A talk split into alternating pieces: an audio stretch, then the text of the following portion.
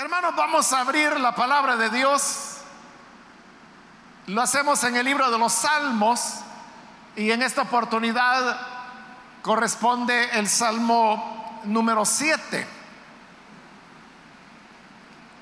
Estamos estudiando los días miércoles el libro de los Salmos y para esta ocasión corresponde el Salmo número 7, que es el que vamos a leer.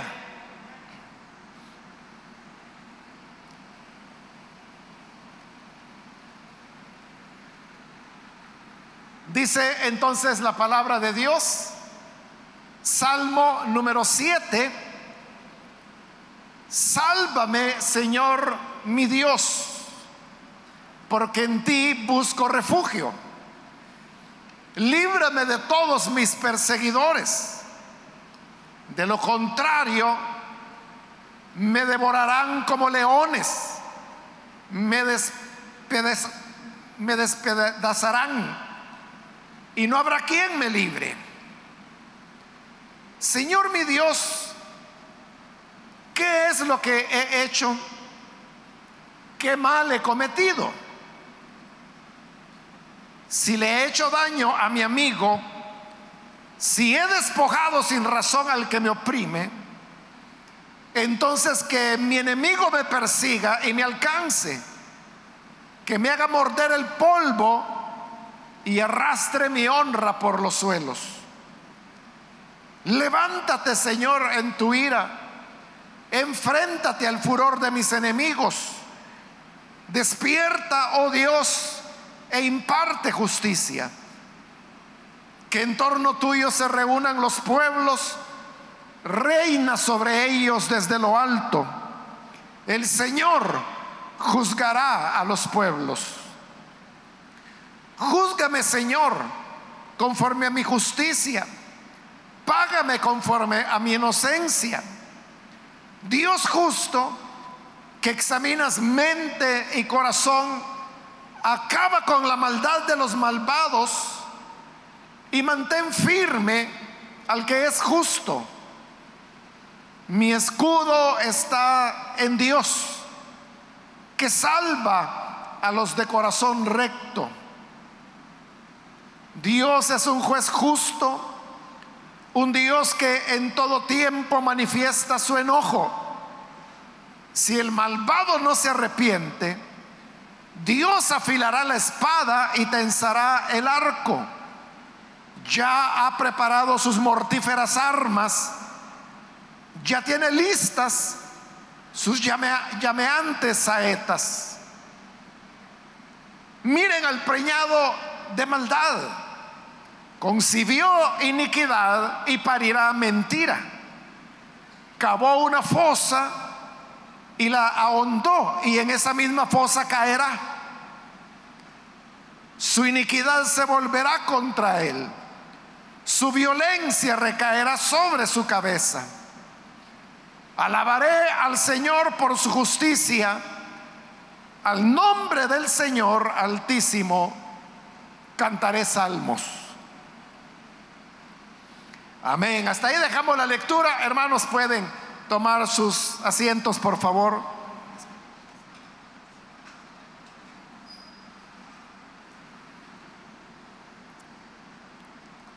Hermanos, en esta ocasión corresponde el estudio de este capítulo 7.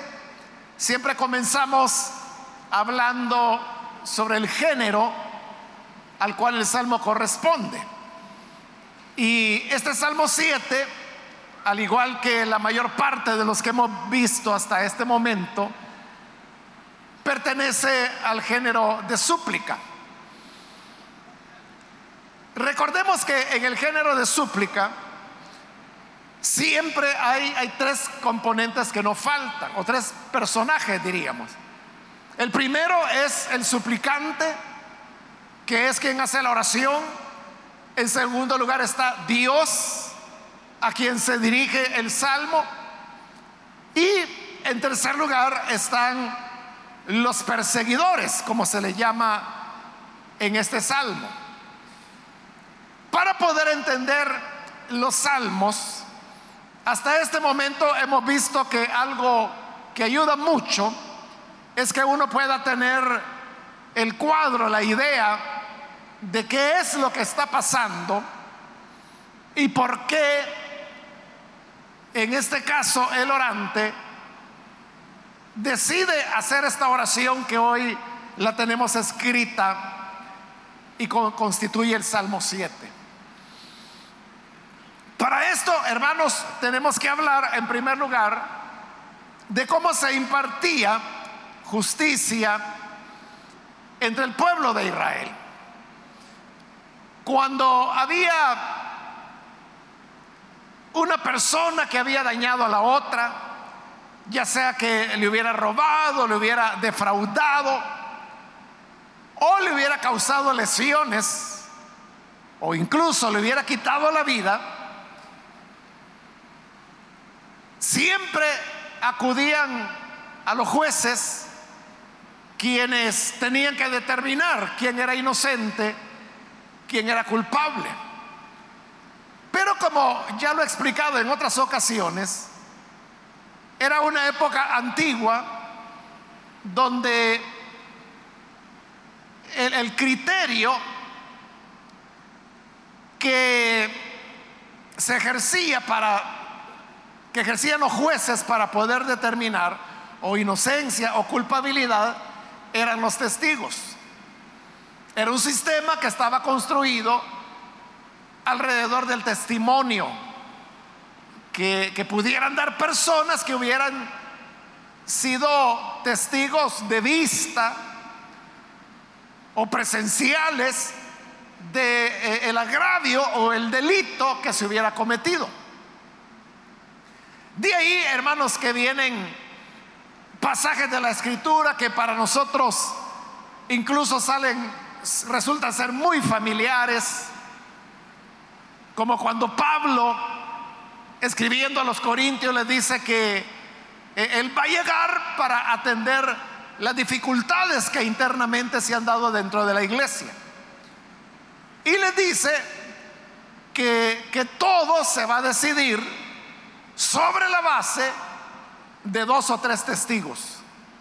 Entonces Pablo lo que está aplicando ahí para la iglesia es lo que se hacía en Israel, que la justicia se impartía sobre la base de los testigos. Pero, hermanos, había ciertas ocasiones en las cuales no habían testigos de los delitos que se habían cometido. Entonces, si no habían testigos, ¿cómo se podía decidir quién era inocente y quién era culpable si todo el sistema estaba basado sobre testigos? Por un lado, y por el otro lado, y usted puede leer en la Biblia que hay varios ejemplos de personas que mentían y daban un falso testimonio. Y por ese falso testimonio una persona inocente podía ser declarada culpable. O al revés, que el culpable era declarado inocente. De ahí que desde que el Señor entregó las diez palabras a Israel, que nosotros las conocemos como los diez mandamientos, el número nueve dice, no dirás falso testimonio. Porque el mentir era algo que iba a tergiversar el impartir justicia. Pero ¿qué ocurría, hermanos, en el caso de que una persona tenía que ir a juicio por la razón que fuera? Y resultaba que sabía que el juicio no era justo, ya sea porque los testigos estaban mintiendo o porque no había testigos y entonces todo quedaba, como decimos, palabra contra palabra. O porque los jueces habían sido comprados, que es otro problema que también trata muchas veces la palabra de Dios. en llamamientos que se hacen los jueces para que no acepten el soborno. Pero vuelvo a la pregunta, ¿qué podía hacer una persona que se veía frente a cualquiera de estas anomalías? Lo que podía hacer era apelar a una instancia superior. Es por ejemplo lo que Pablo hizo, que cuando él supo que él no iba a ser juzgado imparcialmente por el gobernador romano, entonces apeló al emperador, que era la, instancia superior y última que podía dar un dictamen acerca de su caso en el cual él se consideraba inocente. Pero ahí estamos hablando del derecho romano. Volviendo a Israel, el sistema de Israel era mucho más sencillo, diríamos bastante horizontal, porque no había gente por arriba de los jueces. Lo que los jueces determinaban, eso era. Como le digo, sea que estuvieran actuando justamente o que estuvieran actuando por interés a un soborno. Pero si había una instancia superior. Y la instancia superior era el Señor. Acudir al Señor. Entonces las personas podían ir al templo y hablar con los sacerdotes acerca de cuál era la situación que ellos estaban enfrentando. Pero no era tanto de que los sacerdotes iban a determinar la inocencia o la culpabilidad, sino que había métodos a través de los cuales, de carácter sobrenatural, de cómo Dios iba a manifestar quién era inocente y quién era culpable. Por ejemplo, en el libro de la ley hay un caso particular que la palabra de Dios presenta. Y era cuando un hombre entraba en sospecha de que su esposa le era infiel, pero no habían testigos, no había manera de, de poderlo ni comprobar ni negar, porque era algo que solamente la mujer sabía. Y claro, ella de su propia voluntad difícilmente iba a aceptar que había cometido adulterio porque esta era una de las causales de pena de muerte dentro de la ley de Moisés. Entonces, como no había manera de saberlo, no había testigos, los jueces no podían resolver un caso tan difícil como ese. Entonces, ¿Qué se hacía en un caso así? Había que apelar a la máxima instancia, que era el juez del universo, Dios. Entonces llegaban delante de Dios al templo, delante del sacerdote, pero como le repito, el sacerdote solo actuaba como un mediador, no es que él iba a juzgar, no era así. Entonces, para ese caso especial, específico que le estoy mencionando, la ley de Moisés establecía que había que recoger polvo del que había o en el tabernáculo o en el templo, polvo del piso. Y este polvo había que echarlo dentro de un vaso con agua. Entonces venía el sacerdote, tomaba el vaso con agua y le decía a la mujer, mira, si tú eres libre de adulterio, entonces cuando bebas las aguas de ese vaso, entonces no te va a pasar nada. Pero si tú estás mintiendo, al beber estas aguas lo que va a ocurrir es que te vas a hinchar y te vas a enfermar. Entonces, no, a eso me refiero cuando le digo que ya era un medio sobrenatural por el cual Dios mostraba en este caso, la inocencia o culpabilidad de la esposa de la cual se tenía algún tipo de duda. Bueno, ese es un ejemplo, pero habían otras maneras de cómo se podía dilucidar, bueno, era Dios quien determinaba quién era inocente y quién era culpable. El salmo que ahora hemos leído es el caso de un hombre exactamente en esa situación. No se nos dice de qué se le acusa. No se menciona cuál es la acusación. Y como lo he dicho en otras oportunidades, mejor que no lo diga.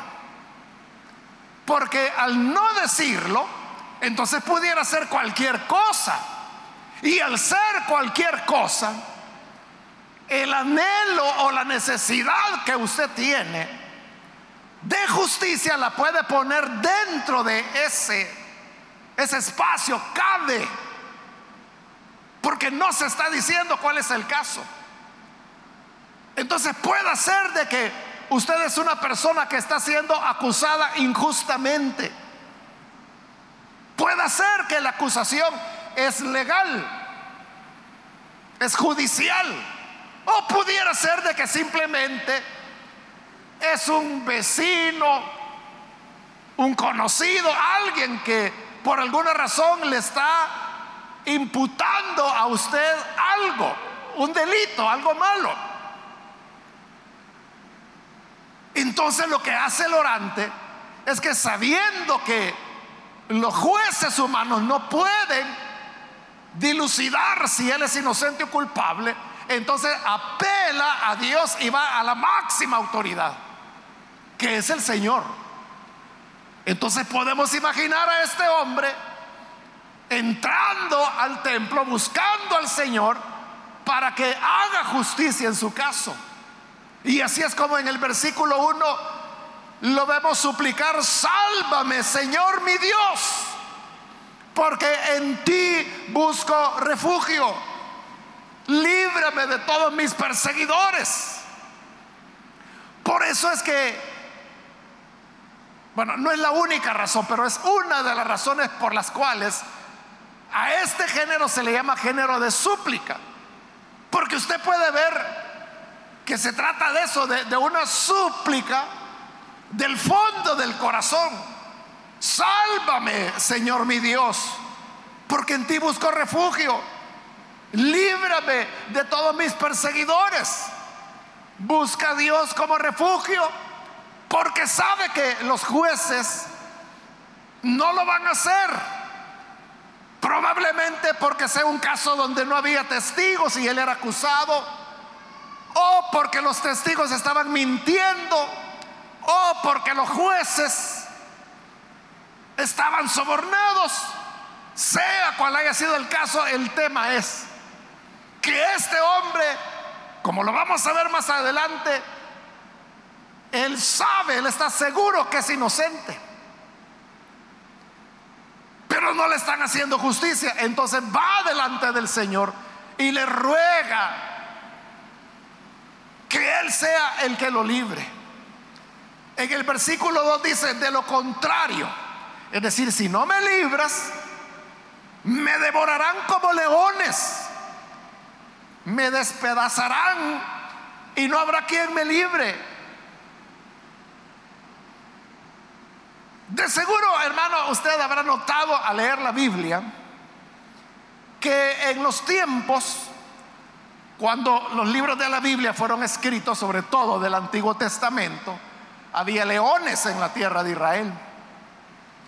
Y por eso es que los israelitas estaban relacionados con, con el león y con su fuerza.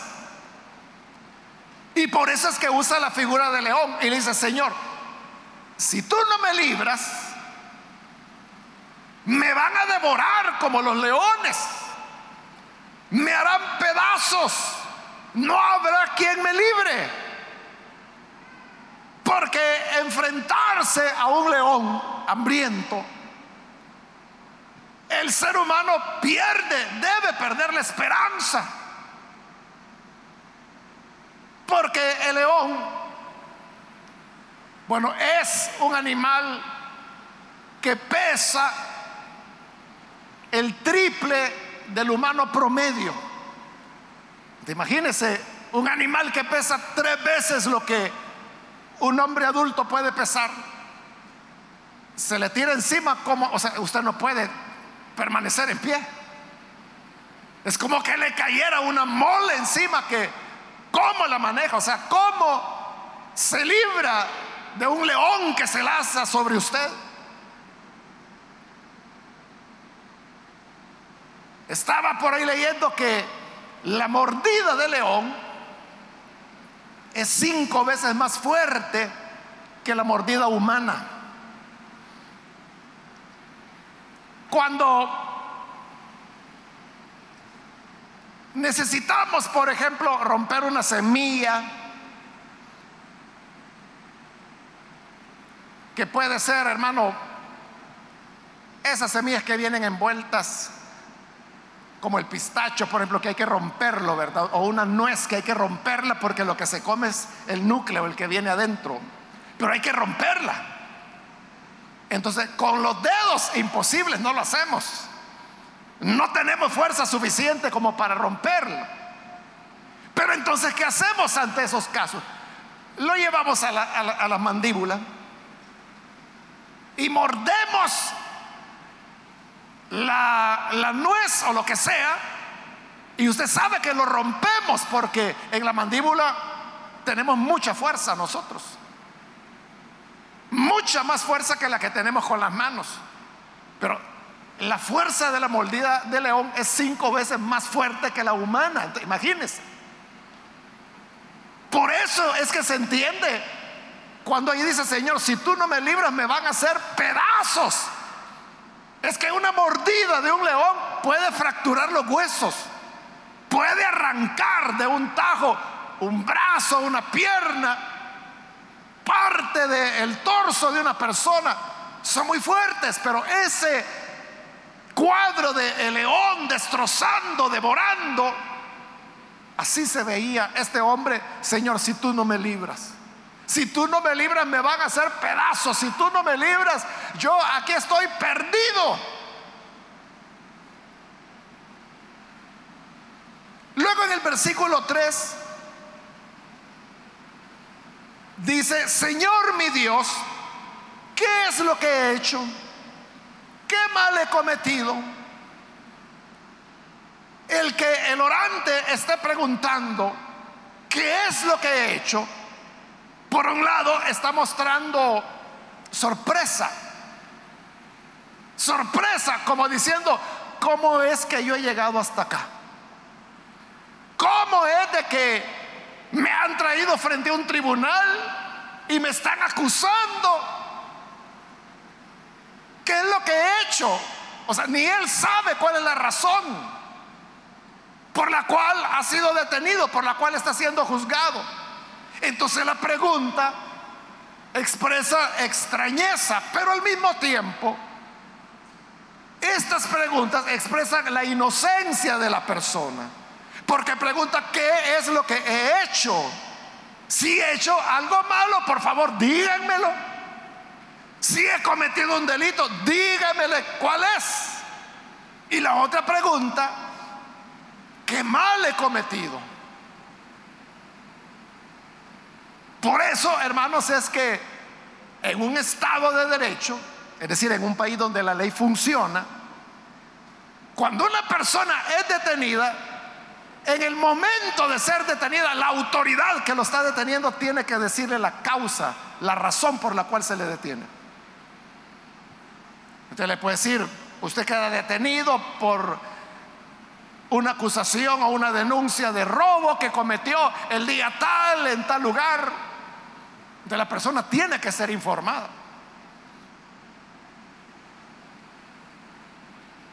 Pero este hombre no encuentra de qué se le está acusando. Y por eso pregunta qué es lo que he hecho. ¿Qué mal he cometido? Y luego dice en el versículo 4, si le he hecho daño a mi amigo. O sea, lo cual estaría muy mal, ¿verdad?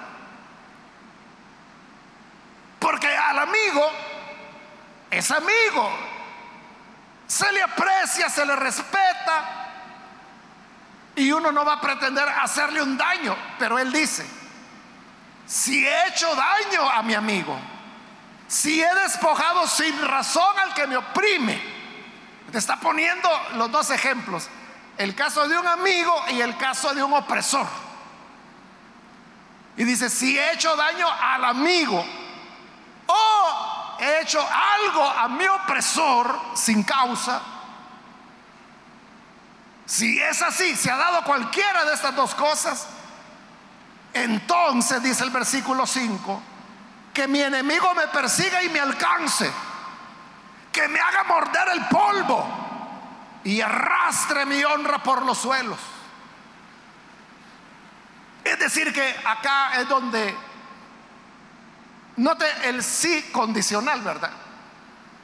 O sea, ese sí es condicional, dice, si he hecho daño a mi amigo, si he hecho daño a mi amigo, entonces, ¿qué es lo que acaba de pedir anteriormente? Que es ser librado de león, entonces que no me libre, sino que me alcance. Dice el versículo 5, que mi enemigo me persiga y me alcance, como que si el león va corriendo detrás de este hombre y le da alcance. Que me haga morder el polvo, porque dijimos ya que cuando el león se lanza con toda su fuerza, con todo el peso de su cuerpo, que dijimos que es el triple de un adulto humano, lo va a hacer morder el polvo, lo va a hacer caer. Y luego dice, y que me arrastre que arrastre mi honra por los suelos, porque eso es lo que hace el león, que una vez capturada la presa, se la lleva y la va arrastrando. Se la lleva a los cachorros para que cenen. Entonces note lo que él ha dicho anteriormente, que lo libre de sus enemigos, porque si no, lo van a devorar, lo van a despedazar como el león. Pero si yo he hecho mal a mi amigo o si yo he hecho sin causa un daño a mi opresor, entonces que me alcance. Entonces que me derribe, que me haga morder el polvo. Entonces que me arrastre por los suelos. Pero vuelvo y note de que dice el sí, el sí condicional. Si esto ocurrió, si hice daño a mi amigo, pero si no lo ha hecho, no tiene por qué recibir un trato de ese tipo. Cuando usa ese sí condicional, era el sí condicional que, por ejemplo, utilizaban los sacerdotes ante una mujer cuyo esposo tenía celos porque pensaba de que le había sido infiel. El caso que le puse anteriormente. Entonces venía delante del sacerdote, ya le dije, el sacerdote tomaba polvo, lo echaba en el vaso de agua y le decía, vaya mujer, si tú has sido fiel, ahí está el sí condicional, si has sido fiel, bebe las aguas amargas, que así se llamaban, y no te va a pasar nada. Pero sí, otra vez el sí condicional. Si tú has mentido a tu esposo, si has cometido adulterio, al beber estas aguas, que te amarguen el vientre, que te hinchen y que te causen la muerte. Ahí es donde Dios mostraba la inocencia y culpabilidad de la mujer. Lo mismo está diciendo este hombre. O sea, si yo le he hecho daño a mi amigo, Señor, que me vaya mal, que me hagan pedazos. Si he despojado sin razón al que me oprime, entonces que mi enemigo me alcance que me haga morder el polvo, que me arrastre por los suelos. Note que hasta este momento el orante no está diciendo que es inocente. En realidad no lo dice en todo el salmo. Pero en lo que hemos visto hasta este momento, él no está diciendo que es inocente. Él solo está diciendo, si yo lo hice, entonces que me vaya mal. Pero es una forma indirecta de decir que no lo ha hecho. Vamos a ver más de eso más adelante. Ahora, en el versículo 6, de nuevo la súplica, levántate Señor en tu ira, enfréntate al furor de mis enemigos, despierta, oh Dios, e imparte justicia. Note que, como lo hemos dicho en salmos anteriores, las súplicas se expresan en imperativos Es decir, en verbos que son expresados en modo imperativo. Y ahí lo tiene, hay tres imperativos en ese versículo 6. Levántate, enfréntate, despierta. Te le está diciendo al Señor, levántate, enfréntate al furor de mis enemigos, despierta. Pero cuando uno despierta a una persona, cuando está durmiendo, Dios no se duerme. El Salmo 121 dice, no se adormecerá ni dormirá el que guarda a Israel. Dios no se duerme, Él no duerme. Pero lo que ocurre es de que hay ocasiones en que la vida solamente está transcurriendo. Y la vida trae cosas buenas, trae cosas malas. Y entre esas cosas malas, este hombre estaba siendo acusado falsamente. Era inocente, pero lo estaban acusando de un delito. Y en todo esto, Dios no decía nada. Dios no intervenía. Y esa experiencia, hermanos, creo que todos la hemos tenido. Momentos en la vida en que nos vemos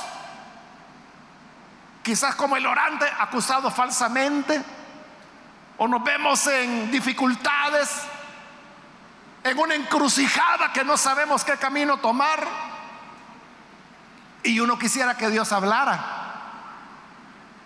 E incluso se ora y dice, Señor, dime qué hacer. Señor, ¿cuál es tu voluntad? ¿Qué, qué puedo hacer ante esta situación? Y silencio, silencio. Te da la impresión de que Dios está dormido. Pero no, Él no duerme. Por eso es de que viene el hombre y suplica y le dice, levántate, enfréntate a mi enemigo, despierta, oh Dios, imparte justicia. En el versículo 7 dice que en torno tuyo se reúnan los pueblos, reina sobre ellos desde lo alto, el Señor juzgará a los pueblos. ¿De qué es lo que está haciendo el orante? Como no, él no oye una respuesta de Dios. ya vimos que le dice, levántate, enfréntate, despierta Dios. Pero luego él mismo se consuela y dice, Dios juzgará a los pueblos. En torno tuyo se reúnan los pueblos, reina sobre ellos desde lo alto. ¿Qué está haciendo? Está confesando que Dios es el juez de todas las naciones. Entonces, si Dios es el juez de todas las naciones, ¿cómo no iba a juzgar su causa? Si Él va a juzgar a los pueblos enteros, ¿cómo no va a juzgar a uno solo de sus hijos.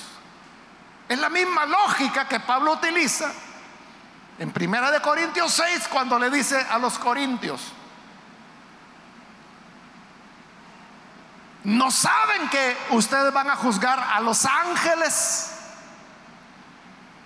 ¿Cómo entonces no pueden juzgar las cosas más pequeñas que se dan aquí en esta vida? Problemitas de hermanos en la iglesia. Si van a juzgar los ángeles, ya deberían comenzar por las cositas pequeñas. Esa lógica es la del Salmo. Cuando le está diciendo, tú eres el juez de todos los pueblos. Tú eres el que gobierna desde lo alto. Y en torno a tu trono se reúnen los pueblos, se reúnen buscando justicia. Entonces, si tú le vas a hacer justicia a las naciones, hazmela a mí que solo soy un pequeño humano. La segunda parte del versículo 8 dice, júzgame Señor conforme a mi justicia. Es lo que le decía hace un momento. Que el orante nunca dice que sea inocente. Pero note cuál es su oración. Le está diciendo, júzgame Señor conforme a mi justicia. Él sabía que Dios juzga justamente. O sea, Dios no anda vendiendo el derecho, Dios no acepta sobornos, Dios no va a declarar inocente a una persona por simpatía, como tampoco va a declarar culpable a nadie por antipatía. Simplemente le da a cada persona lo que merece y eso es lo que el orante está pidiendo. Lo que está pidiendo es, júzgame conforme a mi justicia. O sea, lo que yo soy, si soy recto o no soy recto, solo eso te pido, júzgame por lo que soy. Y él sabía que era inocente. Pero no quiere decirlo, sino que él está pidiendo al Señor, júzgame y dame lo que yo merezco. Claro, no hay necesidad, ¿verdad?, de pedirle eso a Dios, porque es justamente lo que Dios hará. Dios pagará a cada uno conforme sus obras, dice la escritura. Pero como él necesita una respuesta ya, está en el templo, está apelando a la máxima autoridad, arriba de Dios ya no hay nadie.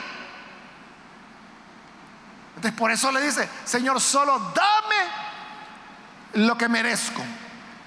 Págame conforme a mi inocencia. Si soy inocente, no está diciendo que lo sea, ¿verdad? Sino que está diciendo, si soy inocente, págame conforme a mi inocencia. Y si no soy inocente, entonces págame por mi falta de inocencia. Solo le está pidiendo a Dios, dame lo que me corresponde. Dios era el que tenía que juzgar. Si lo que le correspondía era castigo o liberación, culpabilidad o inocencia. Pero él dice, mírame, júzgame quién soy. Y completa eso con el versículo 9 cuando dice, Dios justo. Es lo que decíamos, Él es justo. Dios justo que examinas mente y corazón. Acaba con la maldad de los malvados y mantén firme al que es justo. En primer lugar está diciendo que Dios es justo. Y como es justo, dice que Él examina la mente y el corazón. Hermano, eso es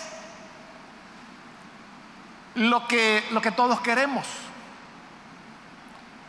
Porque usted sabe que a veces, hermanos, las apariencias hacen que uno vea cosas que realmente no están sucediendo. Le voy a contar algo que me ocurrió hace muchos años atrás. Eh, la iglesia apenas comenzaba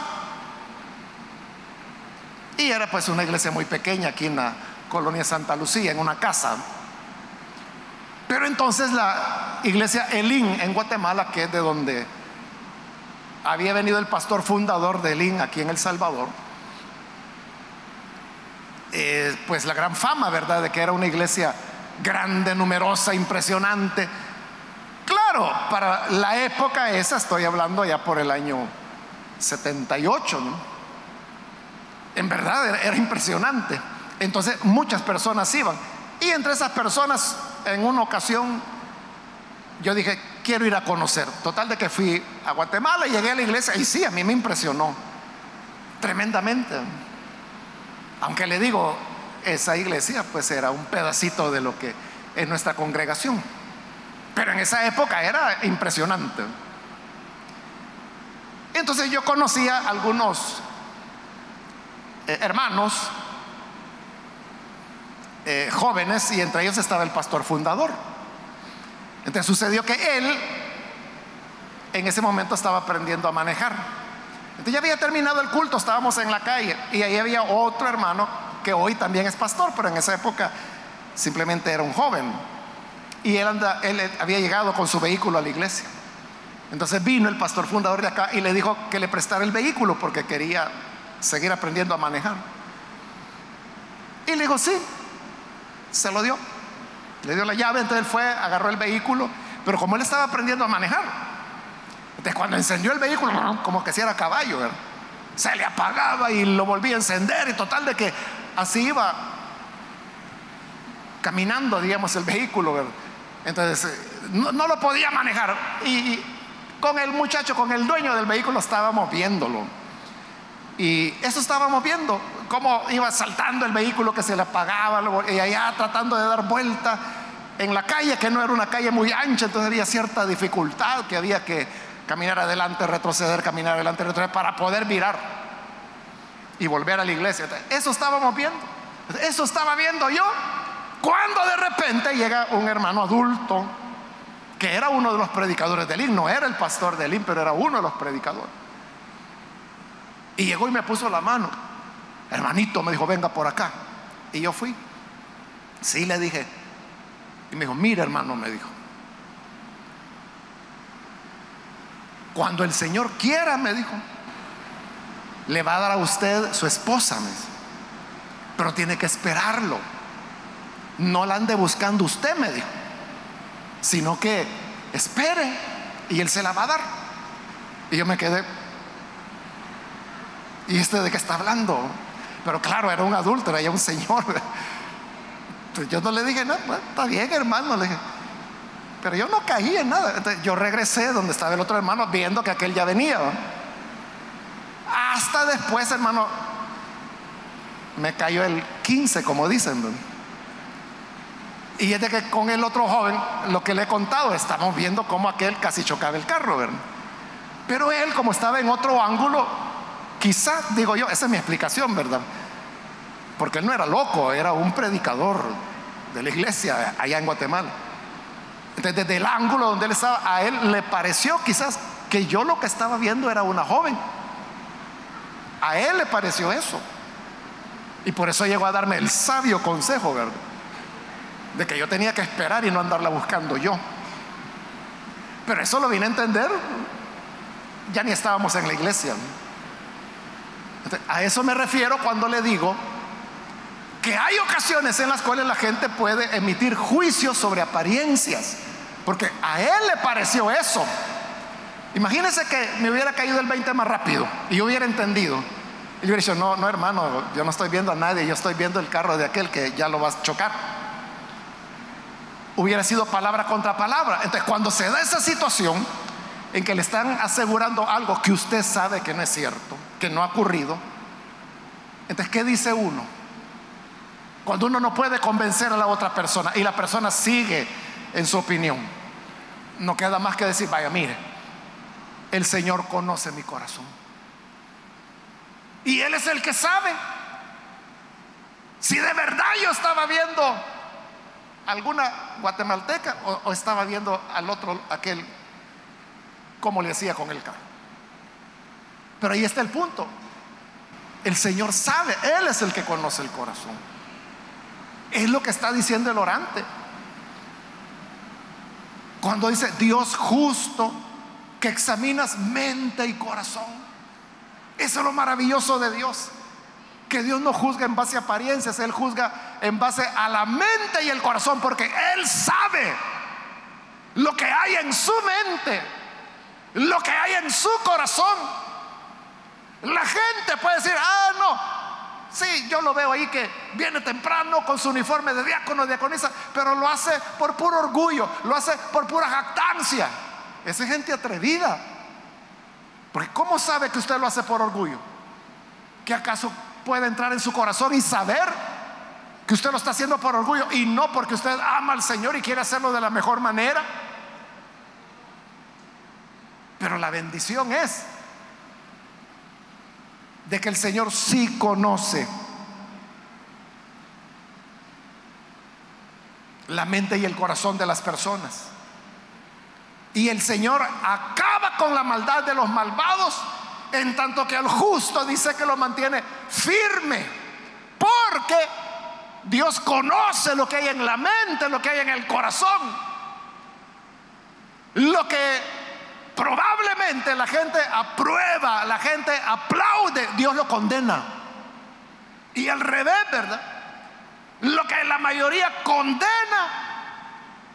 Dios lo mantiene firme. Porque Él conoce el corazón y la mente de esa persona. Tenemos un juez confiable, hermanos.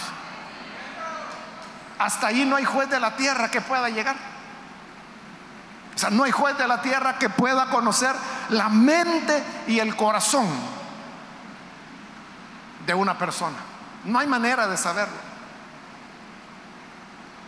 Le pueden poner el polígrafo o detector de mentiras, como le llamamos popularmente. Pero el detector de mentiras o polígrafo se puede burlar. Se puede burlar si la persona,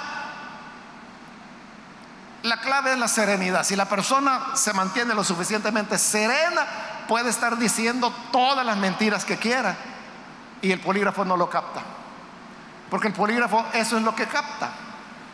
Las alteraciones en el ritmo cardíaco, la alteración en la respiración, la alteración en la sudoración de la piel, porque cuando una persona miente, como sabe que está mintiendo y sobre todo que está conectada al polígrafo, entonces sabe que lo van a cachar diciendo mentira. Entonces cuando miente, se altera su ritmo cardíaco, su respiración, su sudoración en la piel. O sea, la persona puede ni sentirlo, pero el polígrafo tiene esa cualidad, esa sensibilidad que capta esos cambios. Pero como le digo, y eso está demostrado, que muchas personas han burlado el polígrafo. Porque han aprendido a mentir o mienten tanto que lo hacen con total naturalidad. Hay gente que dice, mire, si la persona lo que le está diciendo se lo dice viéndole a los ojos, es que está diciendo la verdad. Hermano, puede ser el más grande mentiroso y viéndole a los ojos fijamente le dice la más grande mentira y no le baja la vista. Porque uno dice, no, la persona cuando miente baja la vista. Sí, aquellas personas que todavía tienen algo de conciencia, que todavía tienen algo de temor o sensibilidad humana, algo de conciencia de mentira. Pero el que es un mentiroso profesional, hermano, ese le está diciendo la más grande mentira y se la dice. O sea, por eso es que hay muchas personas engañadas, estafadas.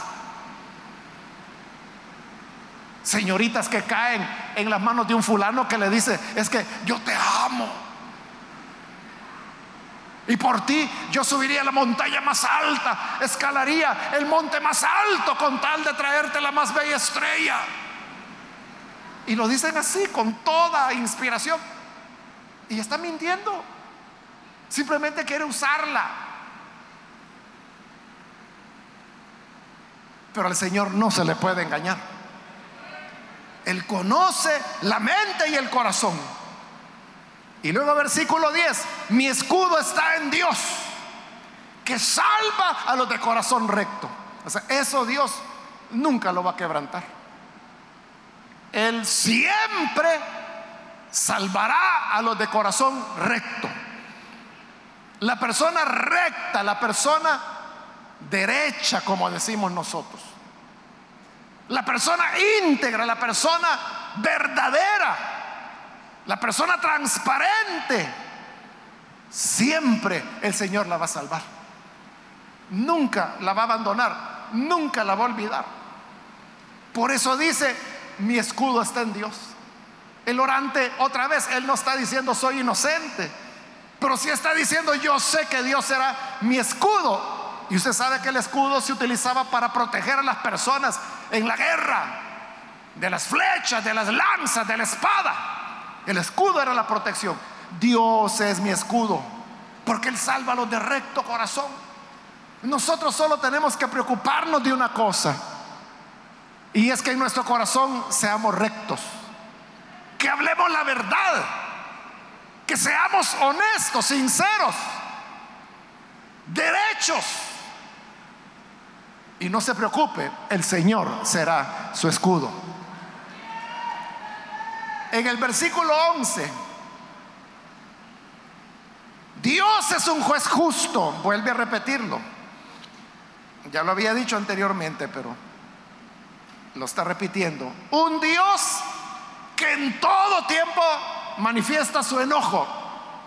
Note lo que está diciendo, en todo tiempo manifiesta su enojo. ¿Y su enojo contra quién? contra el mentiroso, contra el injusto, contra el que ha cometido delitos. Pero note lo que dice, en todo tiempo, en todo tiempo.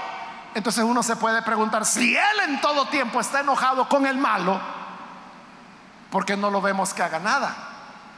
¿Por qué no castiga al malo ya? ¿Por qué no vemos ese enojo de Dios actuando ya? Si dice que en todo tiempo Él muestra su enojo. Oye, aclara por qué. Y dice en el 12, si el malvado no se arrepiente, es decir, ¿qué es lo que Dios está esperando? Lo que dice la escritura, lo que dijo el Señor Jesús, que Él no quiere la muerte del malo, quiere que el malo venga al arrepentimiento.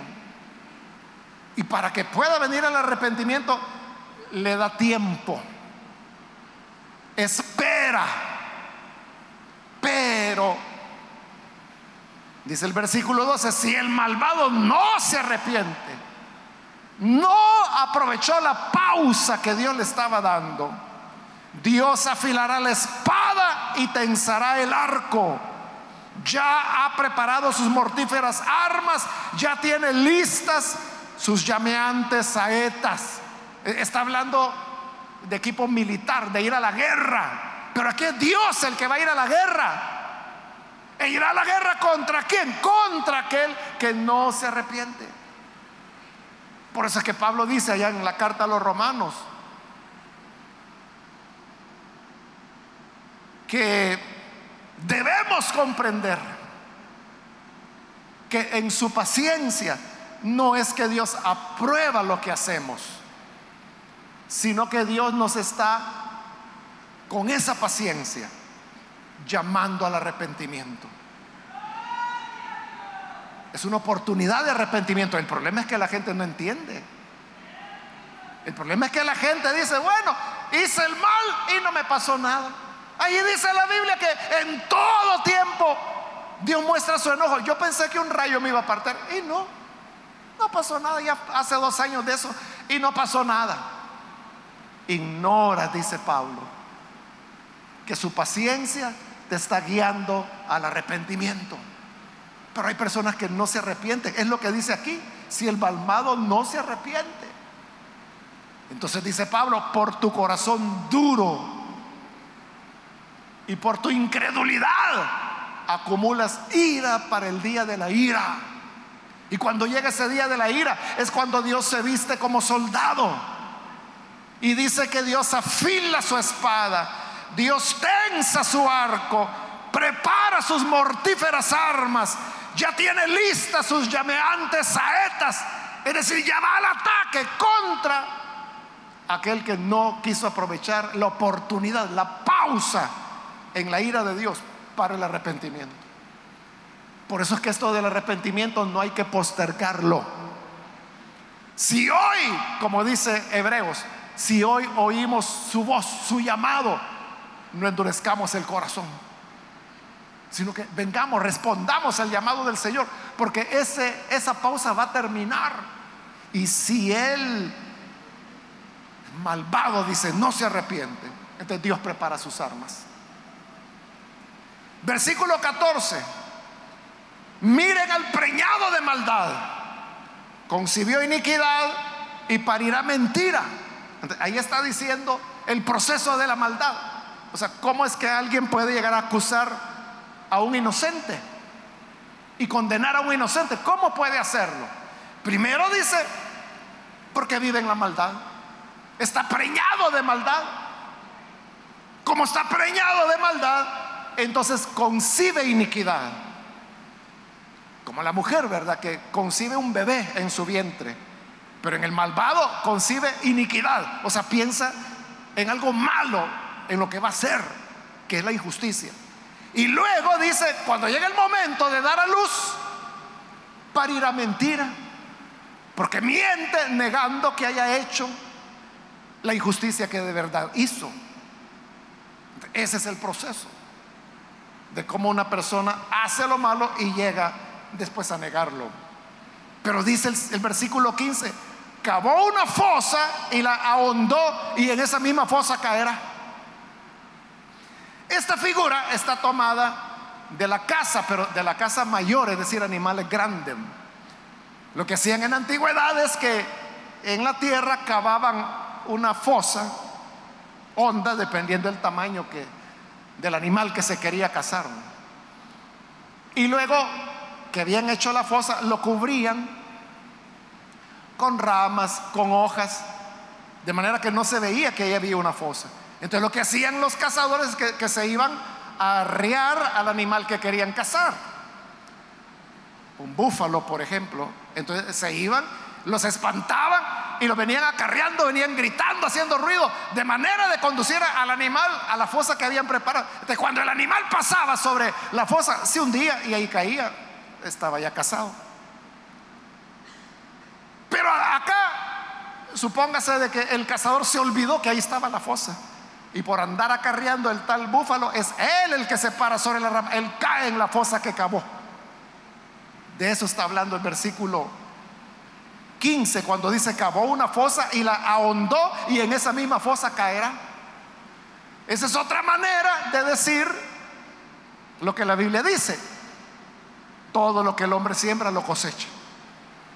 El que hace una trampa caerá en ella. Versículo 16, su iniquidad se volverá contra él. Su violencia recaerá sobre su cabeza. Es como el boomerang que se arroja, pero vuelve a la persona que lo tiró. Es como, quizás lo hemos visto en películas de guerra, ¿verdad? Que viene un soldado y lanza una granada. Y los otros se dan cuenta que le lanzaron una granada, vienen, la recogen y se la tiran de regreso y le explota al que la tiró. A eso se refiere el 15, perdón, el 16, cuando dice, su iniquidad volverá contra él su violencia recaerá sobre su cabeza. Es decir, el mal que se le quiso hacer al justo le va a caer a aquel que está preñado de maldad, que ha concebido iniquidad y que pare mentira. En la cara le va a estallar la trampa que preparó para el otro. Y al actuar Dios de esa manera, vindica la inocencia del orante. Y por eso es que el orante termina el salmo con el versículo 17 diciendo, alabaré al Señor por su justicia. Al nombre del Señor Altísimo cantaré salmos. Lo más frecuente, hermanos, es que los salmos de súplica terminan invitando a alabar a Dios. Pero aquí el orante no está invitando a otros, él se pone a alabar a Dios alabaría al Señor por su justicia. Es decir, el Señor lo absolvió. ¿Cómo lo absolvió? Eso haciendo volver el mal sobre el que quería hacerle mal. Alabaré al Señor por su justicia. Al nombre del Señor Altísimo cantaré salmos. Y hermano, hermana, nosotros también cantaremos salmos, cantaremos alabanzas al Señor, porque Él conoce la mente y el corazón. y nos librará. Nos librará de todos aquellos que nos acusan falsamente. Así que con esa confianza, hermanos, apelemos siempre al Señor. Supliquemos a Él y Él será nuestra ayuda, nuestro escudo, porque Él salva a los rectos. Vamos a orar, vamos a cerrar nuestros ojos. Y antes de hacer la oración, yo quiero invitar a las personas que todavía no han recibido al Señor Jesús, pero si usted ha oído la palabra del Señor, yo quiero invitarle para que aproveche en este momento y pueda recibir al Hijo de Dios. El Señor siempre manifiesta su enojo contra el que hace el mal. Pero cuando no lo hace, es porque está en una espera. Es un compás de espera donde Dios aguarda que nos movamos al arrepentimiento. Yo quiero invitar entonces si hay algún amigo, amiga, que por primera vez necesita venir para recibir al Señor Jesús como su Salvador. Ahí en el lugar donde se encuentra, póngase en pie en señal que usted sí comprende que la paciencia del Señor lo está guiando al arrepentimiento. Si usted entiende que es, un, es una oportunidad de perdón, venga el Hijo de Dios, póngase en pie, allí en el lugar donde se encuentra, y oraremos por usted. Cualquier amigo, amiga que necesita venir para recibir al Hijo de Dios, póngase en pie. Hoy es su momento para creer en el Señor, para recibir su misericordia. Póngase en pie y vamos a orar por usted. Cualquier amigo o amiga que lo hace, venga, si usted se encuentra en la parte de arriba, también puede ponerse en pie. Y vamos a orar por aquellos que necesitan la ayuda del Señor. Puede venir en este momento. También quiero aprovechar para los hermanos o hermanas que se han alejado del Señor que se sintió muy abrumado, muy abrumada o quizá le señalaron injustamente. Pero el Señor conoce la mente y el corazón. Era solo de esperar en Él. Pero hoy puede volver y reconciliarse con el Señor. Si hay alguna persona que necesita reconciliarse, póngase en pie. Algún hermano o hermana que se alejó del Señor pero hoy necesita reconciliarse. Póngase en pie.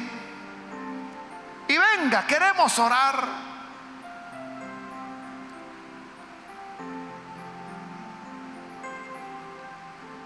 Puede venir en este momento.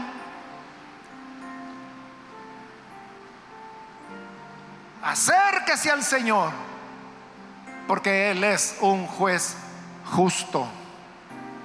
Él es justo. Y Él es el escudo, el salvador de los rectos. Hago la última llamada y vamos a orar.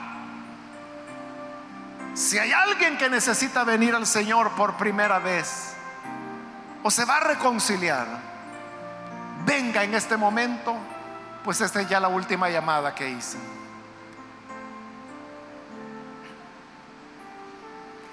A usted que nos ve por televisión, también quiero invitarle para que reciba a este juez justo en su corazón.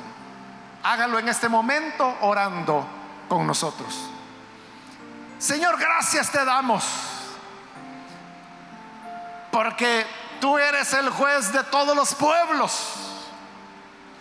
Tú eres quien conoce la mente y el corazón. Y conociéndolas, tú le das a cada uno lo que sus hechos merecen. Y es lo que te pedimos, Señor. Que pagues a cada uno conforme a su justicia. Y aquellos que hoy se arrepienten, que reconocen haber vivido lejos de ti, perdónales, concédeles el milagro del nuevo nacimiento Hazles nacer de nuevo. Hazles parte de tu familia. Y todos aquellos hermanos, hermanas, que están viviendo la injusticia de ser acusados falsamente, de atribuírseles faltas, siendo inocentes, socórrelos, Señor. Defiéndelos del que está preñado de maldad y que pare mentiras. Defiende a los rectos, defiende a tus hijos, defiende a tus hijas. Levántate, despierta, Señor. Y defiende a tu pueblo que teme tu nombre. Es nuestra oración por Jesucristo nuestro Salvador. Amén y amén.